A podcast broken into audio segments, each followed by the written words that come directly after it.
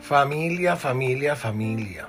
Algo importante que debemos resaltar con todo esto que hoy estamos viviendo a nivel mundial, no sé si será pandemia, no sé si será COVID-19, no sé si será SARS 2.0, como lo escuché por ahí con un supuesto médico en Perú, no sé si será médico, si no será. Pero lo único que les puedo decir es que vamos a salir de esto unidos. Venimos de países donde hemos pasado o hemos tenido muchas precariedades y es el momento de estar unidos, de emprender un nuevo camino y estar atento ante todas las situaciones que estamos viviendo.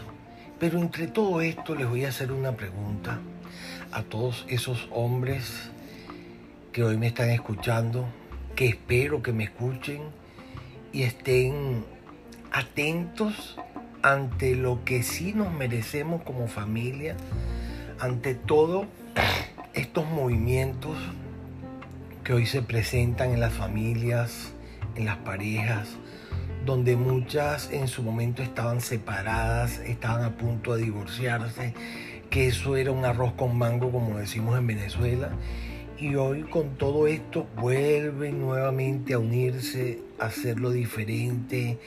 Esto nos está llevando a que cada uno de nosotros debemos tener empatía, debemos en cierto, de cierto modo ponernos del lado de la otra persona para saber cómo se siente, qué, qué movimientos eh, ha podido generar con todo esto que se vive a nivel mundial. Entonces ahí eh, generar lo que se llama el amor, eh, el respeto, el saber qué es lo que verdaderamente, qué tipo de emociones está moviendo en el momento. Eso es parte de la integración familiar, eso es parte de lo que nos merecemos como seres humanos.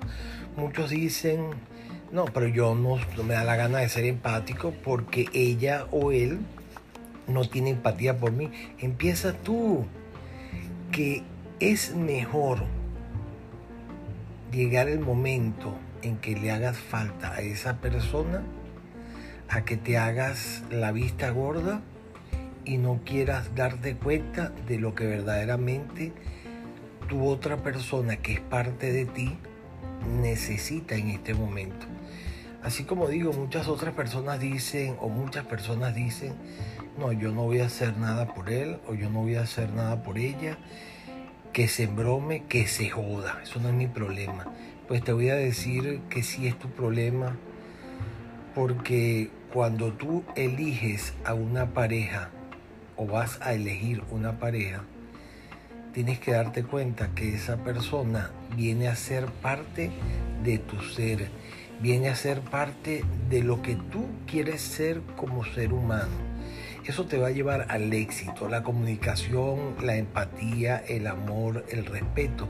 Nos va a llevar a un éxito tan grande que eso, eso nos va a servir para todo lo que queramos formar en nuestra vida. A veces no nos queremos dar cuenta de eso y decimos, no, ¿y por qué eso me va a pasar a mí? Yo puedo ser como a mí me da la gana y eso no tiene nada que ver. Yo no tengo nada que ver con esa persona. Entonces, ¿para qué te casaste? ¿Para qué buscaste esa relación? sabiendo que en su momento no lo quisiste ver y ahora se está reflejando en lo que es la relación de pareja. En ese, en ese aspecto debemos estar bien atentos porque si no nos encontramos primeramente con nosotros y sabemos o vemos o sentimos qué es lo que queremos como seres humanos, no podemos llegar a ser lo que verdaderamente queremos en la vida. Muchas veces o en muchas ocasiones el ser humano no le importa a la otra persona que escogió. Entonces ahora te pregunto, ¿para qué te casaste? para qué estás con ella o para qué estás con él, qué quieres de esa persona.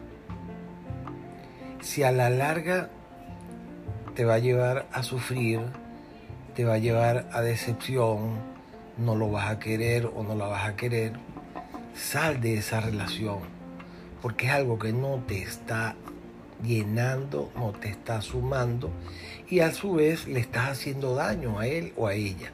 Así que vamos a hacerlo diferente, vamos a tratar de que todo esto que hoy estamos viviendo sea para vivir cosas positivas, para reencontrarnos como pareja, para reencontrarnos primeramente con nosotros y ver lo que verdaderamente queremos.